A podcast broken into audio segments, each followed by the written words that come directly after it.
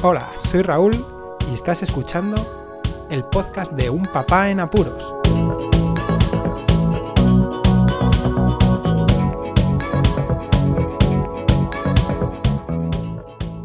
Hola, Poz Escuchas, bienvenidos a un nuevo episodio del podcast de Un Papá en Apuros. Ha comenzado la temporada futbolística y Marcos este año va a jugar al fútbol en un equipo en condiciones. Sí, porque ya lleva varios años el niño queriendo jugar en un equipo de fútbol y bueno, mm, el año pasado no pudo ser, que era un momento en el que hubiera podido entrar sin, problemas, pero la llegada de sus hermanos hizo imposible la cosa. Aquello era todo un caos y mejor no decir ni que sí, ni, ni comprometerse con un club para que pueda, pueda ir a entrenar siempre o ir a jugar los partidos. Entonces, este año sí, Marcos está apuntado en un club bastante bueno, aquí en Andalucía, y os voy a explicar un poquito los detalles de lo que es apuntarse a un equipo de fútbol infantil y el trasiego, las... Eh, las cositas ¿no? que hay detrás de, todo esto del fútbol en estas categorías. Marcos pertenece a la categoría Benjamín. Más o menos hasta los juveniles la cosa es muy parecida. ¿Cómo se apuntan los niños al fútbol aquí? Pues es muy sencillo, lo único que tienen que estar es atentos a las redes sociales, ya todos los clubes tienen su página en Facebook normalmente, en este caso es la página en Facebook, tienen, que, tienen los padres que, darle al me gusta para recibir las noticias. Y bueno, dejemos pasar la moto de rigor. Allí, en las noticias del club, informan cuándo comienzan los entrenamientos. Lo único que tienen que ir los niños es a entrenar el primer día. Van con su ropa como quieran a entrenar, tampoco van a ir con zapatitos ni traje de domingo, pero bueno, el primer día de entrenamiento cada uno va como, como bien puede y allí van viendo los chavales que llegan, los números y el segundo día suele ser el día en el que hacen una selección. Dependiendo de los clubes, pues hay posibilidades de hacer varios equipos, en este caso hasta cuatro equipos pueden hacer. Entonces, eh, normalmente los primeros eh, equipos son el A y el B, que esos están muy, muy, muy formados desde años anteriores, igual son chavalines que han empezado a jugar en el club desde los 3, 4 años, sí, sí, lo que oís. Entonces, bueno, son casi inamovibles, a no ser de que llegue un crack, una estrella ahí, que se le note, que vamos, que les pasa por encima a todos, pues eh, el resto se colocan en los nuevos equipos, los, en, los equipos C y D, por ejemplo. Eh, la selección la hacen en general todos los entrenadores, van a, a, observarles tanto los del A, del B, del C y del D y les van clasificando a los niños. A lo largo de esa semana ya se les pide a los niños que ven que se comprometen y que van a ir de verdad a entrenar, que no ha sido un capricho, ¿no? A lo mejor a algún niño pues no le gusta, va dos días y dice, oye papá, que no me gusta esto, ¿no? En este caso, pues lo que hacen es pedir a los niños que lleven el número de teléfono de un padre. ¿Por qué? Pues porque se forma un grupo de WhatsApp, sí, un grupo de WhatsApp para poder informar a los padres de los niños todo lo concerniente al equipo, tanto las noticias como informaciones de los partidos, como la estrategia a seguir por la entrenadora para elegir a los niños, todo, muy bien. No es un grupo que se corrompa, hay que decir las cosas, es un grupo de información y la verdad es que por ahora la cosa no ha ido más que a informar sobre el tema del fútbol. Menos mal. Voy a cruzar los dedos. ¿Qué más? Después de, la inclusión en los grupos, más o menos los que estamos ya, ya vamos en serio. Entonces, lo que se habla es de hacer la ficha federativa de los niños. ¿Qué es esto? Pues es una ficha que lo que permite es que jueguen en competiciones oficiales para ello tienen que tener el DNI o el libro de familia y ir acompañado del padre para firmar que le haga la foto de rigor, etcétera, etcétera. Para completar la ficha federativa hay que pasar un reconocimiento médico, sí, como los futbolistas de verdad. Bueno, tanto no, porque no les hacen eh, una prueba de esfuerzo en realidad ahí muy concienzuda.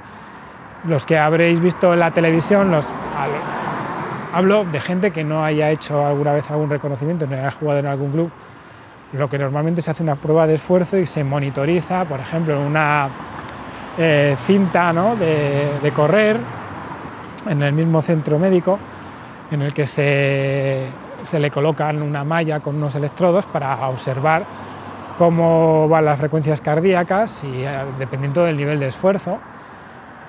Pero bueno, en este caso, pues os puedo decir que el reconocimiento médico ha sido muy, muy laxo. La verdad es que son niños pequeños, ¿no? Todavía creo que están bastante controlados aún por los padres. Los reconocimientos médicos que hacen los niños todavía, los médicos aquí en España, pues bueno, no son muy allá, pero sí que se les detecta las enfermedades. Así que más o menos el que va a hacerse un reconocimiento médico y a jugar al fútbol, pues tiene ciertas aptitudes y cualidades físicas que, le permiten hacer ese deporte.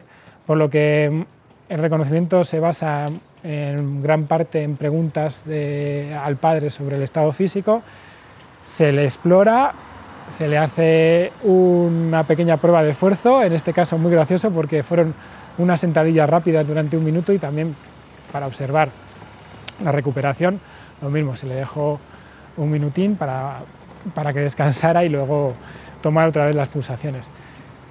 Y nada, el reconocimiento, pues en este caso nos valió 10 euritos a mayores y punto pelota. La ficha federativa sí que es verdad que no lo he comentado, que vale en este caso, en este club, unos 210 euros. Ahí entra eh, tanto la ficha en sí, porque es unas tasas que hay que pagar por niño, más eh, las equipaciones, como también lo que sería la formación que reciben los niños, ¿no? como si fuera una clase extraescolar. Bueno, pues todo se paga en bloque una cuota total, en este caso son 210, dependiendo del club y de las facilidades que tengan, tanto de ayuda de ayuntamientos o de patrocinadores, pues ese precio suele oscilar. Así que nada, una vez pasado el reconocimiento médico, ya la ficha federativa se puede cerrar convenientemente y los niños ya pasan a, ser oficialmente jugadores del club. Así que eh, lo siguiente son seguir los entrenamientos. Los entrenamientos en este caso son dos veces por semana, una hora y media. La entrenadora hace su, rutina de entrenamientos, eso sí, una cosa importante y me parece genial que una de las estrategias que sigue la entrenadora para poder eh, elegir a los jugadores en todos los partidos y, alguno que se debe quedar fuera porque son muchos los niños es que no lleguen tarde. Por lo tanto, el que llega tarde tiene un puntito negativo que hace eh, un flaco favor al niño para poder jugar el partido siguiente. Entonces todos los niños, los primeros días veías que llegaban los niños a horas que yo qué sé y ahora casi todos llegan cinco minutos antes porque todos quieren jugar. Bueno, pues pasamos después de todo esto ya a los partidos en sí. ¿Cómo se queda para ir a los partidos? ¿Cómo se sabe uno? ¿Cómo sabe uno cuándo juegan los niños? Bueno, pues eh, lo primero nos lo comunica la entrenadora, en este caso entrenadora, estoy hablando de entrenadora, si os dais cuenta. Sí, porque es chica, es la única entrenadora del club y me parece genial. Ya no sé por ser chica, es que yo lo veo normal. Estuvimos en una reunión en la que se ensalzó ¿no? la figura de que fuera una mujer. Oye, mira, ¿qué queréis que os diga? A mí es que lo de la igualdad me parece tan obvio que esas desigualdades a la hora de hablar de que es que mirad que es la primera mujer, ¿no? pues no, yo lo veo normal, los niños lo ven normal. Así que no, no hay más que, más que hablar. Perfecto. Lo que iba comentando, la entrenadora, mediante el grupo de WhatsApp, nos comunica cuándo son los partidos. Entonces nos pide primero a ver quiénes pueden ir para ir confirmando y que ya pueda seleccionar. ¿Por qué? Pues porque en el equipo en el que se encuentra Marcos hay niños de más, entonces va a haber siempre un par de niños que van a quedarse fuera de las convocatorias por, por número, más que por otra cosa, porque no se pueden llevar más niños. Entonces, uno de los baremos, como he comentado, es ese, ¿no? el, de, el de llegar tarde a los entrenamientos, el otro es faltar a los entrenamientos sin causa justificada, pues también así ayuda a la entrenadora a poder eh, descartar a jugadores en este caso. Eso sí, van a jugar todos, una cosa que se fomenta muchísimo en estas categorías. ¿eh? Por muy buenos que sean unos o muy buenos que sean otros, juegan todos los partidos de fútbol, todos, absolutamente todos. En este caso tenemos dos equipos completos, así que los cambios, lo que ha hecho la entrenadora en este último partido, parecían de balonmano. Salían todos y entraban todos, excepto un jugador, que es el que siempre va a jugar seguro, y es el portero, porque no tenemos más en nuestro equipo. Por lo tanto, como os comento, la entrenadora nos comunica mediante el grupo de WhatsApp cuándo se juegan los partidos y dónde. Además, nos cita a quedar todos, si el partido es fuera de casa, en el campo de fútbol local nuestro, para ir todos en comitiva. Eh, seguramente dentro de varios partidos pues nos haremos más amigos los padres y nos echaremos una mano, porque íbamos como una procesión. Pues si había 14 niños, pues éramos 14 coches los que íbamos al campo de fútbol a jugar. Y, bueno, además os comento que existe una aplicación móvil que se llama Match App, Match de partido app, todo junto, en la que te registras y introduces el nombre del equipo y la categoría donde juega y te comunica, te informa durante toda la temporada, cada una de las jornadas, dónde juega y la hora. Eso está genial. Además, te viene la ubicación de los eh, de los campos de fútbol que puedes dar directamente en la aplicación, automáticamente te salta a Google Maps o Maps, la aplicación que tengas configurada para poder utilizarla como navegador para que sepas llegar. Está muy bien, muy bien, muy bien, muy bien. Muy bien.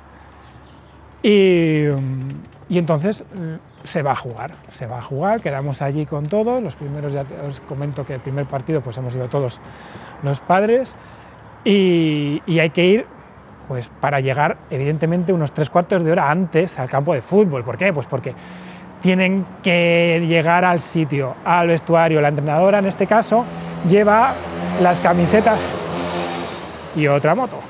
Lleva las camisetas para dárselas allí a los niños. También lleva, que es un detalle, las bebidas, el agua, para que puedan refrescarse durante los partidos. Todo un detalle, la verdad es que está bastante bien eso, cosa que que en muchas ocasiones dependía del club, como en mi época, eso de llevar el agua, pues a veces era hasta dependiendo de si hubiera o no hubiera grifos en el vestuario. Y, y luego tener una media hora para calentar, para que los niños calienten, se acoplen, vean el estadio, ¿no? Y está muy bien. Luego los partidos pues duran media hora cada parte con un descanso de 5 o 10 minutines, pero lo mejor, lo mejor es verles jugar, ya no solamente por cómo juegan y cómo se esfuerzan y cómo pasan a lo mejor ser un equipo que los entrenadores no dan un duro, ver cómo son competentes y, esa competencia se gana por las ansias y la motivación que tienen los niños. Con solo un gol aquello cambia radicalmente en estas edades y es fantástico. Otra cosa a destacar son los árbitros. Los árbitros en estas categorías también tienen que tener una madera especial. Son ya no árbitros en sí, sino maestros, docentes del fútbol, porque les van enseñando, les hablan, les sonríen, eh, les ayudan, les atan los cordones a los que no pueden, porque hay algunos que aún no saben calzarse bien los cordones. Y es todo un lujo, es todo un lujo. Como todo, siempre hay energúmenos. Esto es algo que va a tocar sí o sí en casi todos los deportes, pero mucho en fútbol, porque el fútbol está muy masificado y la figura del padre gritando a los niños en la grada con palabras más sonantes, pues sigue habiéndola, sigue habiéndola, aunque seamos, yo creo que hay muchos menos de los que había antes que hablen de esa forma tan mal, sobre todo a los niños pequeños. Yo creo que eso se, se aumenta cuando son mayores y ya la cosa parece, no sé, una competición más profesional dentro del, de lo que es el amateurismo, ¿no? vamos a ver que esto pocos llegan al profesional, a ser profesionales y bueno, en fin, que los niños lo que tienen que tener es motivación, alegría, divertirse, que salgan y que se diviertan y disfruten de ese, de ese encuentro. Así que bueno, si no os gusta el ambiente que puede llegar a haber, que os toque a lo mejor un equipo unos contrincantes que los padres eh, deberían de darles un guantazo bien dado, con la mano abierta y o cerrada, pues os aconsejo que si no lo aguantáis, vayáis a otra zona porque los campos van a ser amplios. En este caso es curioso porque las categorías donde se juegan aquí, en la zona de Andalucía que estamos nosotros, todos los campos de los niños son de hierba artificial, lo que hubiéramos pagado nosotros de pequeños para poder jugar en esos campos. Es increíble, vaya alfombras. Así que bueno, lo que decía, que si no aguantéis a esa gente, os podéis ir alrededor del campo, incluso podéis disfrutar más porque escuchéis más a los niños, incluso al árbitro, como os comento, esas, clases que les da a los niños, cómo les, fomenta el juego limpio, les ayuda, les dice cómo tienen que sacar de banda, porque hay veces que los niños se olvidan cómo tienen que colocarse. Eh, incluso lo del juego limpio es fantástico porque se acerca rápido el árbitro, ¿te ha hecho daño? Sí, ¿te has hecho daño tú un poco? Bueno, venga, a ver, levantaos, venga, os dais la mano y ya está. Y así todo el rato, ¿no? Bueno, pues eh, es genial, genial. A mí me encanta ver a los críos. Recuerdo ir con mi padre incluso a ver a los niños pequeños cuando yo ya era más mayor porque nos encantaba verles jugar y ver cómo, cómo se comportan dentro del terreno de juego. Así que bueno, como veis, eh, lo de menos ya son lo que ganen o lo que pierdan, sino todo el movimiento que genera el que un niño esté metido en un club de fútbol y sobre todo que se diviertan en estas edades, que se lo pasen bien y eso es lo que he visto por ahora que en el club en el que se encuentra fomentan. Nada más. Comentad lo que queráis eh, desde la página web del podcast, si queréis, un papanapuros.raúldelapuente.com o desde cualquiera de las plataformas de podcasting desde donde escuchéis este podcast. Muchísimas gracias por escucharme, un saludo y hasta luego. Podéis contactar con un papá en apuros mediante el correo electrónico abierto las 24 horas del día, unpapaenapuros@rauldelapuente.com. También podéis seguir las cuentas de Twitter y Facebook oficiales, arroba unpapaenapuros. Estamos en todas las plataformas de podcasting y para que incluyáis el programa en vuestro gestor de podcast favorito podéis utilizar la dirección corta bit.ly barra. Para que no os preocupéis, toda la información sobre el podcast se encuentra en unpapaenapuros.rauldelapuente.com y también en las notas de cada episodio. Por cierto, no os olvidéis de dejar una reseña en iTunes, dar un me gusta en iBox y compartir cada episodio en las redes sociales. Así nuestro podcast será más visible y llegará a más gente. Muchas gracias, Poz Escuchas.